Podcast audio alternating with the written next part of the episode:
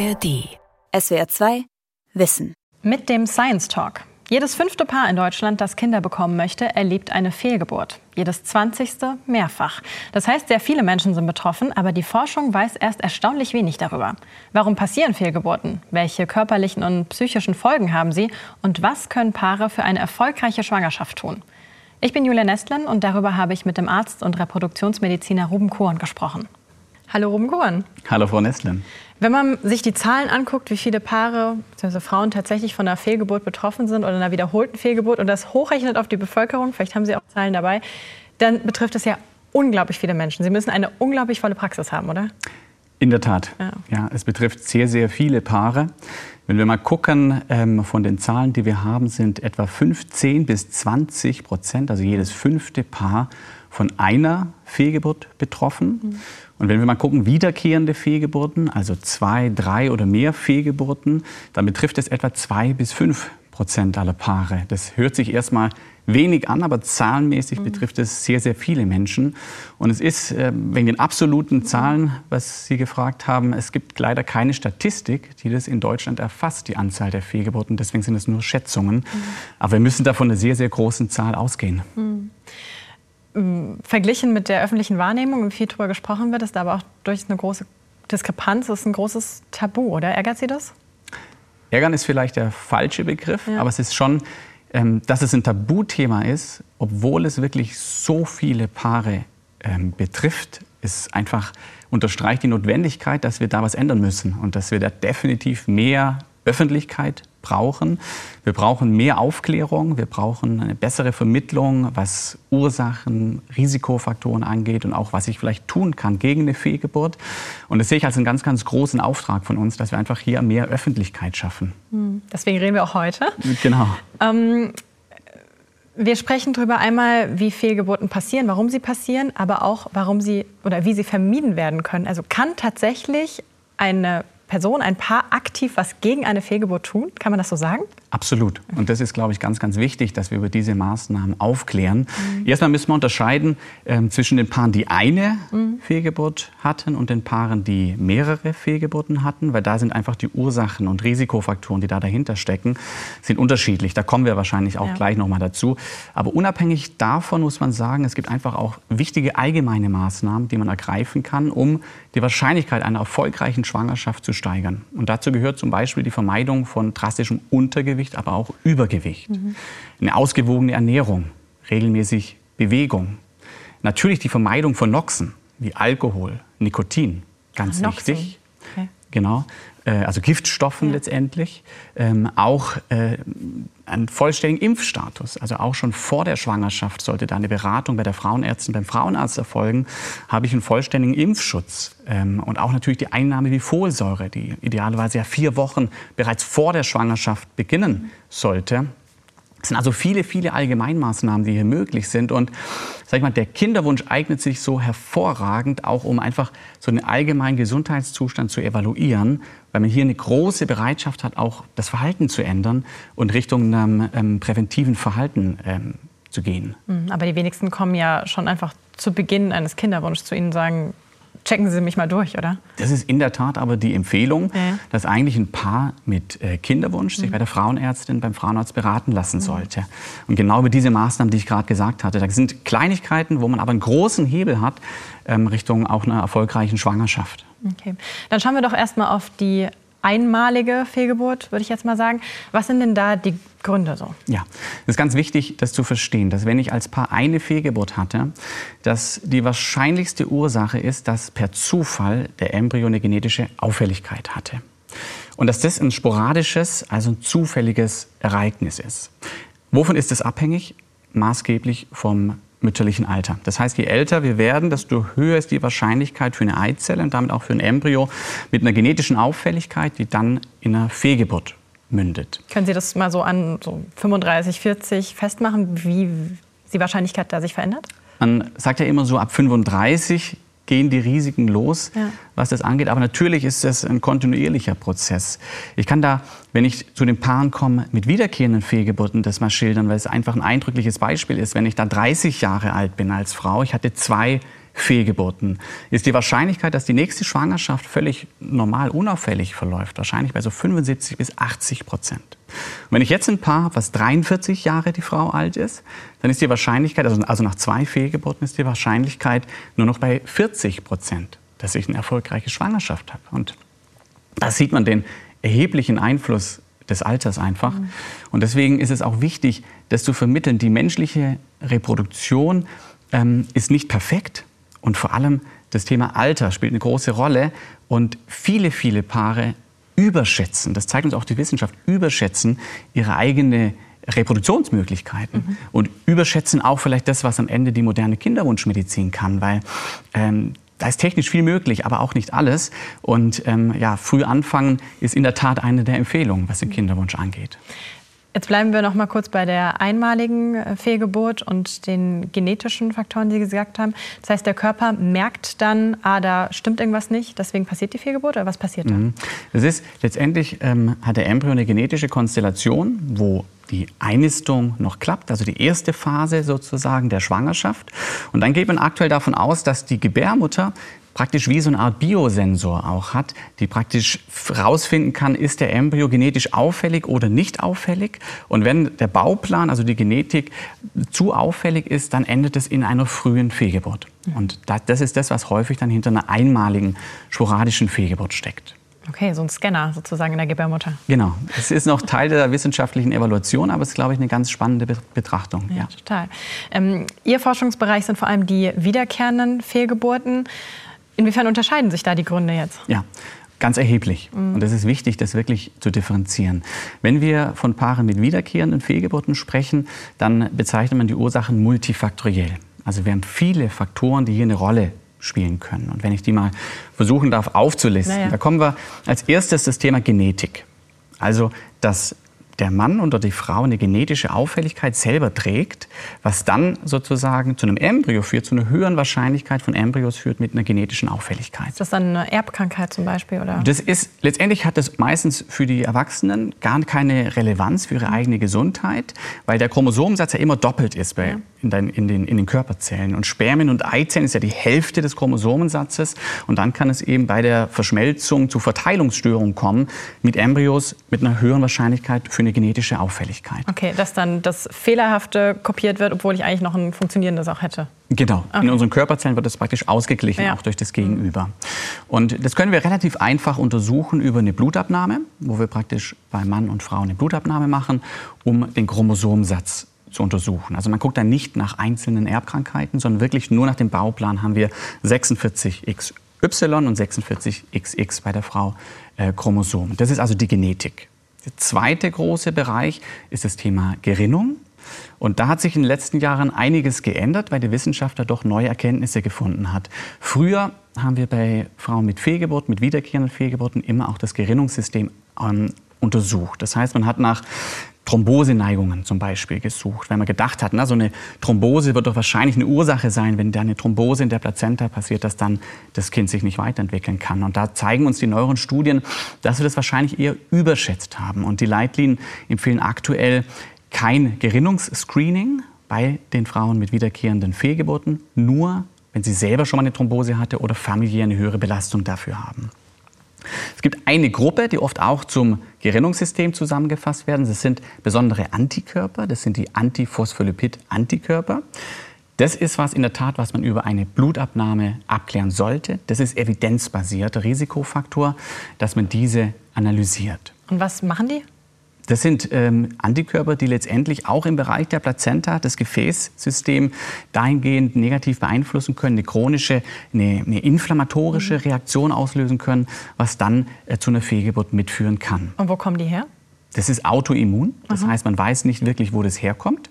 Ähm, und ähm, auch da merkt man oft in jungen Jahren, noch nichts davon, aber wenn ich dieses Antiphospholipid-Syndrom habe, habe ich auch im weiteren Lebensverlauf höhere Risiken für Thrombosen und weitere Erkrankungen. Okay, dann ist so eine Schwangerschaft bzw. eine, die nicht klappt, auch so ein bisschen wie so eine Diagnose an sich? Unbedingt. Also das ähm, kommen wir vielleicht später noch dazu, ja. dass wir äh, wiederkehrende Fehlgeburten da zunehmend auch betrachten als so ein Stresstest, ja. der in frühen Jahren bei der Frau passiert. Mhm. Also die Schwangerschaft und die Fehlgeburt als Ausdruck einer zugrunde liegenden Störung und Krankheit, die vielleicht in jungen Jahren noch gar nicht mhm. so bemerkbar wird, aber in späteren Jahren dann einfach auch zu chronischen Krankheiten führen kann. Okay. Das ist praktisch die Gruppe Gerinnung und Antiphospholipid-Syndrom. Wenn wir mal weitergehen, kommen wir zu den Ursachen Hormone. Natürlich können auch Hormonstörungen eine wichtige Rolle spielen. Mhm. Was spielt da vor allem eine Rolle? Das ist die Schilddrüse. Also die Schilddrüse sollte unbedingt auch abgeklärt werden, also eine Überfunktion eine Unterfunktion. Dann das Thema Gelbkörper, also das Thema Progesteron. Auch da können Auffälligkeiten mitursächlich für Fehlgeburten sein. Dann als weitere Ursache ist das Thema Gebärmutter selber, also Anatomie. Und da kann ich über einen Ultraschall oder aber auch über eine Gebärmutterspiegelung, also dass ich mit einer ganz kleinen Kamera mir die Gebärmutter von innen anschaue, da auch nach Auffälligkeiten suchen. Und das sind zum einen Störungen, die können angeboren sein, also zum Beispiel so Trennwände, die es in der Gebärmutter gibt, aber auch Auffälligkeiten, die erworben sind. Es kann zum Beispiel Muskelknoten sein, also Myome, die ich dann praktisch anatomisch untersuchen kann und dann auch behandeln kann. Ich kann auch eine Probe nehmen von der Gebärmutterschleimhaut, um auch dort nach Entzündungen zu schauen. Auch das zeigen die neuen wissenschaftlichen Daten, dass so eine chronische Entzündung in der Gebärmutter auch eine wichtige Rolle spielen kann. Und das Tückische daran ist, dass es häufig gar keine Beschwerden macht. Und das kann ich also sehr gut diagnostizieren und auch therapieren. Und dann kommen wir praktisch noch zu dem Ursachenkomplex Immunsystem was praktisch ja auch eines meiner ja. Forschungsschwerpunkte tatsächlich ist. Und ja, die, die große Frage letztendlich, wie das funktionieren kann, ja. dass eigentlich ein Embryo, der ja 50 Prozent genetisch fremd ist, ne, 50 Prozent vom Vater, 50 von der Mutter, wie das gelingt, dass das Immunsystem das akzeptiert und nicht abstößt. Und das ist ja dieses immunologische Paradoxon der Schwangerschaft, das einfach total faszinierend ist, was noch nicht abschließend verstanden ist, aber wo wir langsam mehr und mehr Sachen verstehen. Und das ist, glaube ich, ein ganz spannender Bereich, wo wir in den nächsten Jahren da auch viele neue Erkenntnisse sehen werden. Mhm. Ich glaube, da wurde ja auch mal fälschlicherweise ein Nobelpreis für verliehen. Ne? Das es ist in der Tat hat äh, Sir Peter Medawar, ja. ein äh, Brite, hat 1960 einen Nobelpreis bekommen für seine Erkenntnisse im Rahmen der Transplantationsimmunologie. Also mhm. es war ein Pionier der Transplantationsimmunologie. Ähm, und der Kollege hat dann auch Thesen aufgestellt tatsächlich für die Schwangerschaft. Das war also nicht direkt Teil des Nobelpreises, aber in der Gesamtbetrachtung ähm, Thesen für die Schwangerschaft, wie das denn eigentlich gelingt. Er hat äh, postuliert mit seiner Arbeitsgruppe, dass erstens die Mutter in der Schwangerschaft immunsupprimiert ist. Ja, das habe ich auch schon mal gehört. Ja. Was definitiv nicht der Fall ist, okay. weil äh, sonst wäre ich ja ständig krank als Schwangere. Und das ist definitiv nicht der Fall. Also diese These war schon mal falsch. Das Zweite war, was er gesagt hatte, der Fet ist gar nicht immunogen. Das heißt, er wird gar nicht erkannt durch das mütterliche Immunsystem. Auch das wissen wir inzwischen ist nicht ganz richtig. Der Fet hat besondere Oberflächenmerkmale, ähm, ähm, ein anderes HLA-System sozusagen, also das Oberflächenmerkmalsystem, ähm, und ist aber auf jeden Fall trotzdem immunogen. Und das Dritte, was die Kollegen sagten, war, dass die Plazenta eine Barriere ist. Also das mütterliche Immunsystem abschirmt vom Fet. Und da wissen wir inzwischen, das ist inzwischen ganz anders. Also ja. ganz im Gegenteil, wir wissen, dass die Plazenta ganz entscheidend ist für den Austausch. Man spricht da von einem feto-maternalen Crosstalk, also Austausch zwischen dem Immunsystem der Mutter und dem Feten. Äh, und dass das ganz essentiell ist für Einnistung, für die Frühschwangerschaft, auch für die weitere Schwangerschaftsverlauf, dass also wirklich das mütterliche Immunsystem da eine ganz, ganz große Rolle spielt. Und mhm. wir wissen inzwischen sogar auch, dass die Antigene, also die Oberflächenmerkmale des Kindes, bis zu 30 Jahre in der Zirkulation der Mutter verbleiben und da auch noch immunologisch wirksam sind. Und das unterstreicht vielleicht, das ist keine Barriere, die Plazenta, ja. sondern es ist ein aktiver Austausch zwischen den beiden für eine erfolgreiche Schwangerschaft. Okay, dann schauen wir uns doch mal diese, diesen immunologischen Austausch, haben Sie es, glaube ich, genannt, äh, genauer an. Erste Frage war ja, warum wird der Fötus nicht abgestoßen, obwohl er 50 Prozent ganz anderes Genmaterial hat? Ich meine, von Organtransplantation mhm. wissen wir, es ist, es ist schwierig. Mhm. Genau, müsste ja eigentlich abgestoßen ja. werden. Und ähm, um ehrlich zu sein, die exakten Mechanismen sind noch nicht abschließend verstanden, okay. sondern wir kriegen kleine, kleine Bausteine der Erkenntnisse. Und auch da müssen wir, müssen wir ehrlich sagen, durch die immer ähm, genaueren Techniken, die wir in der Wissenschaft haben, wird also die Eindringtiefe ja in die, in die Thematik immer genauer und es wird auch immer komplexer. Und teilweise ist es, auch, ist es, auch, so, dass wir vielleicht die Schritte davor noch gar nicht verstanden haben und es kommen schon immer neue Erkenntnisse in die Tiefe dazu. Also es ist unheimlich schwierig zu verstehen. Was wir wissen, ist, dass die Mutter und auch die Immunzellen der Mutter mit den Oberflächenmerkmalen des Embryos über die Plazenta auch interagieren also wirklich direkter Zell-zu-Zell-Kontakt stattfindet über Rezeptoren, aber auch, dass ganz viele lösliche Moleküle und auch Botenstoffe praktisch über die Plazenta zum Embryo gehen können und in die Gegenrichtung. Und da sind viele, viele kleine Botenstoffe beteiligt, um das letztendlich zu modulieren. Eine Gruppe, ähm, die auch Schwerpunkt meiner wissenschaftlichen Arbeiten war und ist, sind, ist die Gruppe der natürlichen Killer Zellen. Mhm. Das ist eine ganz, ganz spannende Gruppe von Immunzellen, wenn es um die Schwangerschaft geht. Kennt man sonst eher von Krankheiten. Ne? Äh, genau, also Killerzellen ist was, jeder Mensch hat die. Ja. Die sind also ein Teil des angeborenen Immunsystems, äh, die auch im Blut unterwegs sind, wichtig sind für die Infektabwehr, aber auch äh, bei Tumorerkrankungen spielen die eine Rolle. Und wir wissen jetzt seit einigen Jahren aber, dass wir auch in der Gebärmutterschleimhaut selber eine Gruppe von diesen Killerzellen haben, wir nennen die Uterine wegen Gebärmutter, NK, natürliche Killerzellen, die unheimlich spannende Funktionen haben in der Schwangerschaft. Und wenn wir da mal das betrachten, ähm, dass wir im Rahmen der Einnistung vom Embryo in die Gebärmutter, die etwa sieben Tage nach dem Eisprung erst ist, dass dann in, in, in der Gebärmutterschleimhaut 70 Prozent der Immunzellen diese natürlichen Killerzellen sind die praktisch da, wo der Embryo reinfällt, im Bereich dieser Anheftungsstelle das Immunsystem modulieren. Das unterstreicht, glaube ich, wie extrem wichtig die sind für die erfolgreiche Schwangerschaft. Und, und, die sind offensichtlich nicht nur dafür da, irgendwas zu verteidigen, sondern auch genau. um irgendwas reinzulassen. Das ist, die heißen Killerzellen. Ja. Und das, dann denkt man immer direkt, äh, die müssen was killen. Ja, und die, wenn ich zu viele habe, dann killen die den Embryo. Aber ja. das ist natürlich viel komplexer. Okay. Weil die Killerzellen, das, was wir jetzt verstehen, ist, dass sie ganz entscheidend sind für die Entwicklung der Gefäße, der Plazenta. Und das ist natürlich ein ganz entscheidender äh, Schritt für eine erfolgreiche Schwangerschaft. Eine Plazenta, also einen Mutterkuchen, zu modulieren, der eine sichere Versorgung des Embryos sicherstellen kann.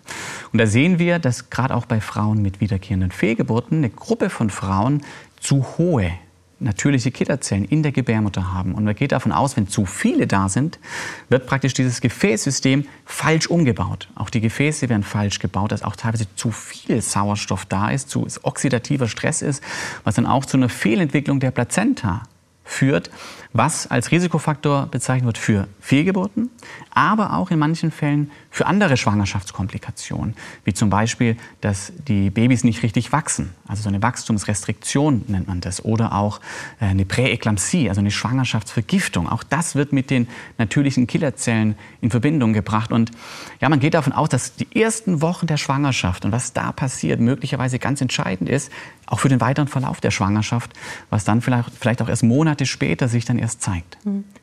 Zu viele Killerzellen, wo kommen die her? Ja, die, die Killerzellen, wenn wir mal den Zyklus angucken, und das, deswegen finde ich sie auch so faszinierend, die haben eine ganz große Entwicklung über den Zyklus der Frau. Wenn wir mal gucken, der Zyklus der Frau, also die Gebärmutterschleimhaut, das ist für mich eh unheimlich faszinierender Teil mhm. des menschlichen Körpers, wenn wir mal betrachten, was da passiert in jedem Zyklus. Die Gebärmutterschleimhaut baut sich auf, und am Ende blutet sie wieder ab, baut sich wieder neu auf und das jeden Zyklus. Ein unfassbarer Zellumsatz, der da passiert. Und da ist auch das Immunsystem äh, mit aktiv ähm, dabei und auch natürlich hormonell gesteuert. Und zu den natürlichen Killerzellen, da sehen wir, dass mit dem Eisprung die massiv ansteigen in der Gebärmutterschleimhaut. Ähm, und das ist natürlich hormonell mit beeinflusst, aber auch andere Faktoren können da eine Rolle spielen. Die gehen praktisch in die Gebärmutterschleimhaut rein. Man weiß noch gar nicht genau, wo die herkommen, ob die vielleicht vom Blut einwandern in die Gebärmutter oder sich aus anderen Stammzellen umwandeln, ähm, um dann praktisch bereit zu sein, dass wenn der Embryo in die Gebärmutter kommt, dieses äh, Einnistungsfenster praktisch da zu sein, um dann die optimalen Bedingungen für die Einnistung und für die Frühschwangerschaft zu haben. Und Sie können feststellen, ah, da gibt es ein Problem und können, wie helfen Sie dann den Frauen? Also wie kann man denn da das Immunsystem irgendwie austricksen? Genau. Die Diagnostik, die wir, was das Immunsystem angeht, der Frau machen, hat also mehrere Bereiche. Das eine ist, man kann übers Blut verschiedene immunologische Parameter erfassen. Und wir können aber auch, was ich gerade schon gesagt hatte, von der Gebärmutterschleimhaut eine Biopsie nehmen Das geht auch ohne Narkose, also in einem, in, im Rahmen der gynäkologischen Untersuchung mit einer ganz dünnen Plastikpipelle kann man da eine Biopsie nehmen von der Gebärmutterschleimhaut, um dann in der Gebärmutterschleimhaut praktisch histologisch, pathologisch das unter Mikroskop zu untersuchen, um da verschiedene Immunzellen zu detektieren. Und dann können wir letztendlich sehen, okay, wo sehen wir Auffälligkeiten und was ist eher der Normalbereich. Und ich sage bewusst, ähm, das sind Versuche, das heißt, es ist noch nicht evidenzbasiert, also das ist noch im Rahmen der wissenschaftlichen Entwicklung das Ganze. Und dennoch sehen wir da klare Hinweise für Gruppen, die da Auffälligkeiten tragen. Und das heißt, wenn wir dann Frauen sehen mit zum Beispiel erhöhten Killerzellen, um mal bei diesem Beispiel zu bleiben, dann gibt es da natürlich auch Therapieansätze. Das sind Therapien, die sind off-label, also individuelle Heilversuche. Und da werden aktuell verschiedene Medikamente eingesetzt, unter anderem Cortison. Das kennt man, ne? also oral als, als Tablette. Prednisolon wird da mhm. meistens angewendet, aber in einer ganz niedrigen Dosis. Also wir sprechen da nicht über eine Immunsuppression, also Unterdrückung, sondern es geht um eine Modulation. Und der zweite Therapieansatz ist auch ganz spannend. Das ist über die Gabe von Lipiden, also von Fetten. Und das wird intravenös appliziert, zum Beispiel im Abstand von 14 Tagen. Und das sind eigentlich Medikamente, die zugelassen sind für die Ernährung, von Intensivpatienten. Und da hat sich gezeigt, dass diese Lipide auch immunmodulatorisch wirksam sind. Und diesen Effekt sozusagen, aus dem wir aus anderen Disziplinen der Medizin kennen, den versuchen wir jetzt auch in der Kinderwunschmedizin zu nutzen, um da praktisch Einfluss zu nehmen auf diese Killerzellen. Aber es ist ein weiter Weg mhm. zu einer evidenzbasierten Betrachtung. Aber das sind praktisch kleine Schritte und kleine Erkenntnisse, die wir da Jahr für Jahr gewinnen. Und ja, es ist unheimlich faszinierend. Also ich merke auf jeden Fall, es, Sie, Sie entdecken immer wieder neue Ansatzpunkte, wo Sie merken, ah, da läuft was schief, ah, so können wir es vielleicht besser machen und so weiter. Es klingt nach sehr vielen Untersuchungen, die theoretisch möglich sind, die Sie auch anbieten können. Aber jetzt, äh, Sie haben auch gleich gesagt, es geht, äh, geht nicht alles sofort. Also es ist ja nicht nach einer ersten Fehlgeburt, dass Sie schon die komplette Palette anbieten, mhm. sofort helfen können auch, oder? Mhm. Ja, unbedingt. Also es ist so, dass wir eigentlich auch nach einer Fehlgeburt empfehlen, dass sich die Patientin, die Frau und das Paar bei der Frauenärztin beraten mhm. lässt. Und da geht es vor allem über diese allgemeinen Faktoren, die ich vorhin genannt ja. hatte. Aber es geht auch darum, dass auch nach einer Fehlgeburt schon eine sehr, sehr große Verunsicherung da sein kann. Ähm, man geht den Kinderwunsch optimistisch an und hat das vielleicht auch gar nicht so eingeplant, dass auch eine Fehlgeburt passieren kann. Und ich habe ja gesagt, es ist relativ häufig eine mhm. Fehlgeburt. Und da geht es also ganz wichtig erstmal um Aufklärung dass es vielleicht ein zufälliges Ereignis mhm. war. Dass wir vielleicht mal die anderen Sachen angucken, ne? Körpergewicht, Impfstatus, was eigentlich ja schon davor hätte gemacht werden sollte. Aber dass man nach einer Fehlgeburt eigentlich noch keine weitere tiefergreifende Diagnostik empfiehlt. Einfach deswegen, weil nach einer Fehlgeburt die Chancen für eine erfolgreiche Schwangerschaft eben noch sehr, sehr hoch sind. Und wann fangen Sie dann an mit der kompletten Diagnostik? Genau. Nach zwei mhm. Fehlgeburten oder nach drei Fehlgeburten. Warum zwei und drei? Es ist so, dass die amerikanische Leitlinie nach zwei Fehlgeburten schon eine intensive Abklärung empfiehlt. Die deutsche Leitlinie, die wir auch mitgestalten, empfiehlt nach drei oder nach zwei Fehlgeburten schon eine Abklärung. Es ist also auch ein individuelles Vorgehen. Was uns ganz wichtig ist in Heidelberg, ist auch nach zwei Fehlgeburten erstmal eine umfassende Aufklärung. Weil es ist uns ganz wichtig, auch dass das Paar versteht, was sind die Risikofaktoren, wie kann ich die abklären und was sind die Schritte dazu. Und am Ende gibt es im Kinderwunschbereich nicht schwarz-weiß, sondern es ist immer ein individuelles Vorgehen. Und ich finde immer, als Paar kann ich nur dann auch eine gute Entscheidung treffen, welche Diagnostik vielleicht sinnvoll ist, wenn ich erstmal weiß, was gibt es. Was sind die Optionen? Was bedeutet das? Und wenn sich aber ein Paar dafür entscheidet, nach zwei Fehlgeburten oder drei Fehlgeburten diese umfassende Diagnostik zu machen, also nach drei Fehlgeburten wird man es auf jeden Fall empfehlen, dann ist es in der Tat so eine standardisierte Abklärung dieser verschiedenen Risikofaktoren, die ich genannt hatte. Aber trotzdem nimmt man ja jetzt mit der Leitlinie nach zwei, drei trotzdem die psychische Belastung von mindestens zwei Fehlgeburten in Kauf. Also wird ja. das da unterschätzt überhaupt, die Psyche? Ja, definitiv. Ja. Also die äh, psychische Komponente von Fehlgeburten, die Belastung und auch die Bewältigungsstrategien war meiner, meiner Meinung nach lange ein untererforschter Bereich. Und das haben wir äh, zu wenig beachtet. Und da ist zum Glück, dass wir in den letzten Jahren da doch einen Switch sehen hin da auch das intensiv mit einzubeziehen in die Abklärung und auch in, mit in die Aufklärung. Da haben wir in Heidelberg auch äh, die letzten Jahre viele Studien zu dem Thema gemacht. Und das Besondere war, dass wir nicht nur die Patientin in die Studien eingeschlossen haben, sondern auch den Partner. Und das war auch was, was wir gesehen haben äh, bei einer Leitlinienkommission und als wir dann die Studien angeguckt haben, was es zur Psyche gibt und Fehlgeburten. Die meisten Studien haben nur Frauen adressiert. Und natürlich betrifft es ja das ganze Paar äh, die Erfahrung der Fehlgeburt. Und das war so der Anlass, dass wir mit der Gruppe in Heidelberg gesagt haben, wir legen da eine große Studie auf, wo wir wirklich Frau und Mann einschließen und betrachten. Und da zeigte sich in der Tat, wir haben hohe Risiken, sowohl für die Frau als auch für den Mann, für psychische Erkrankungen. Dazu gehört Depression, dazu gehören Angststörungen, aber sogar auch posttraumatische Belastungsstörungen. Hat dann wiederum eine posttraumatische Belastungsstörung oder so weiter ähm, Einfluss auf eine weitere Schwangerschaft, ob die dann erfolgreich ist oder nicht? Das ist schwierig zu sagen. Und es gibt da, ähm, sage ich mal, Interventionsstudien, ne, wo ich jetzt praktisch eine Gruppe habe, die ganz viel Stress ausgesetzt wird und eine andere Gruppe, die wenig Stress ausgesetzt wird. Das ist ja ethisch nicht möglich zu machen, solche Studien. Deswegen ja. ist es nicht so einfach. Wenn wir aber betrachten, wie die Psyche und äh, die Emotion natürlich auch Einfluss hat auf unsere anderen ähm, Faktoren im Körper, sei es das Hormonsystem, sei es aber auch das Immunsystem. Auch da gibt es ganz spannende Sachen dazu, wie die Psyche auch unser Immunsystem mit beeinflusst. Ist es anzunehmen, dass das wahrscheinlich auch mit ein ursächlicher Faktor sein kann. Aber ich formuliere das bewusst vorsichtig, weil das halt noch Hypothesen ähm, praktisch sind. Und das eine ist aber ähm, wirklich Ursachen und die Chancen äh, zu behandeln. Das andere ist aber natürlich auch das Erleben und die Lebensqualität der Paare hier zu steigern. Und deswegen ist unabhängig davon ganz wichtig, dass wir äh, das auch betrachten und da auch Angebote schaffen zur Hilfe. Hm. Ich würde gerne noch mal auf Frauen und Männer, den Unterschied oder Gemeinsamkeiten vielleicht in dem Umgang ähm, eingehen. Beobachten Sie da dieselben Gefahren, Effekte ähm, psychisch oder gibt es einen gravierenden Unterschied zum Beispiel, wie so eine Fehlgeburt dann auf eher Mutter oder eher Vater wirkt? Mhm. Es gibt beides. Es gibt, ähm, was wir, wenn wir die Fragebögen uns anschauen, Faktoren, die bei beiden zutreffen und ähm, gewünscht sind. Ist ähm, zum Beispiel ganz spannend, dass beide Seiten angaben, dass das Zulassen von individueller Trauer beiden sehr wichtig ist. Wenn wir mal auf Unterschiede gucken, da haben wir in der Tat äh, eine höhere Rate an Depressionen und Angststörungen, auch bei den Frauen. Wir sehen, wenn wir die Männer sehen, ähm, den Wunsch, dass sie sich mehr Optimismus wünschen bezüglich des Kinderwunsches, auch von der Partnerin.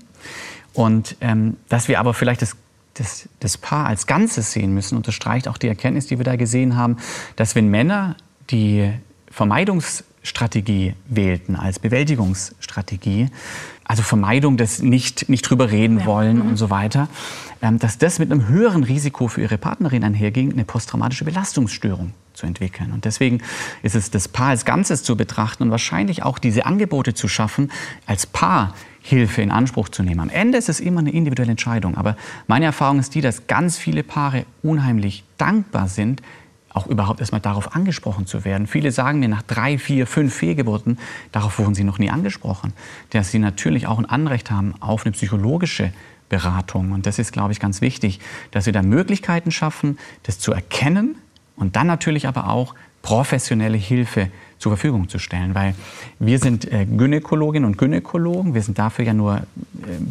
bedingt ausgebildet, sage ich, und dafür gibt es ja andere Spezialistinnen und Spezialisten. Und deswegen ist es ganz wichtig, dass in der Versorgungsstruktur da eine Durchlässigkeit gegeben ist, dass wir wirklich dann auch sagen können, wir haben ein Paar, das braucht Hilfe, wir können da schnell Personen zur Verfügung stellen, die auch in die Beratung dann eingehen. Insgesamt ist es, stelle ich mir vor, von der Arbeit aber schon auch ein belastendes Thema. Sie sind ja jeden Tag mit diesen Schicksalen konfrontiert, aber engagieren sich und forschen auch weiter. Was treibt Sie da an? Die Herausforderung, diese komplexen Bereiche ja. zu verstehen. Und wir haben am Anfang ja auch über die Relevanz gesprochen. Ich finde es unheimlich spannend, sich mit einem Thema zu beschäftigen, was so eine hohe Relevanz hat, was so viele betrifft und wo vielleicht auch noch vieles nicht so richtig verstanden ist. Und da also kleine Bausteine oder kleine Mechanismen besser zu verstehen und dazu beizutragen ähm, und dann vielleicht wirklich auch den Paaren zu helfen und ähm, auf dem Weg zu einer erfolgreichen Schwangerschaft, das vielleicht auch gerade den Paaren, wo es nicht so einfach ist, die vielleicht auch Fehlgeburten hatten, das äh, ist eine große Herausforderung, aber empfinde ich persönlich auch als sehr erfüllend. Vielen Dank für das Gespräch, Ruben Kohn. Vielen Dank. Das war der SWR 2 Wissen Science Talk. Ich bin Julia Nestlin und habe mit dem Arzt und Reproduktionsmediziner Ruben Korn gesprochen. Die Science Talks gibt es übrigens auch als Video. Sie finden sie in der ARD Mediathek. SWR 2 Wissen. Alle Folgen in der ARD Audiothek. Manuskripte und weitere Informationen unter swr2wissen.de